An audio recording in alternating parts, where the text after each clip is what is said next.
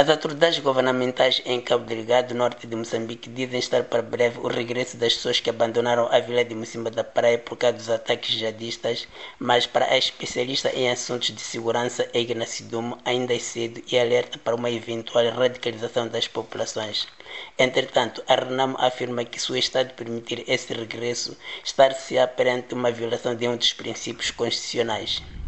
Cerca de 170 mil pessoas fugiram há cerca de ano e meio da vila de Mocimba da Praia na sequência da violência armada e encontram-se espalhados por outros locais mais seguros, incluindo a capital provincial de Cabo Delgado, Pemba, sendo que outras procuraram refúgio nas províncias vizinhas.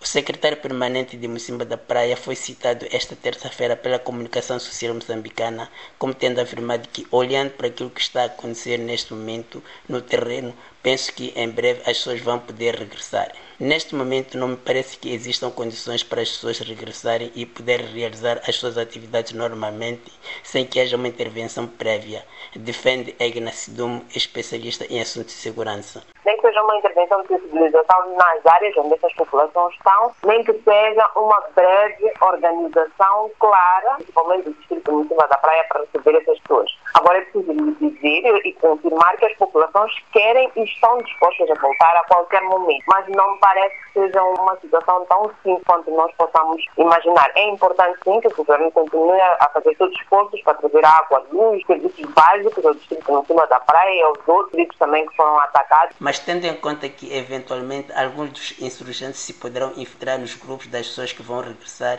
não se coloca a hipótese de radicalização? A volta das populações deverá ser antecedido do exercício de sensibilização e de pensar estrategicamente como é que essas populações poderão ser úteis justamente para, primeiro, não serem alvos de radicalização e, segundo, terem própria de fazer denúncias caso alguma coisa dentro das suas comunidades. A província de Cabo Delgado, muito recentemente, inaugurou conselhos comunitários de segurança local, que é, na verdade, policiamento comunitário, mas ainda não vai ser implementado, pelo menos não por enquanto, em todo o distrito. Então, provavelmente, por exemplo, a massificação dos policiamentos comunitários pode ser um exercício que possa permitir, primeiro, que as populações estejam informadas sobre o processo de radicalização, segundo, que elas possam ter um mecanismo de denúncia próprio das suas próprias comunidades para evitar a radicalização. Entretanto, o porta-voz da Renamo, José Manteiga, diz que o seu partido olha para o possível regresso em breve das pessoas a cima da praia com muita preocupação. Porque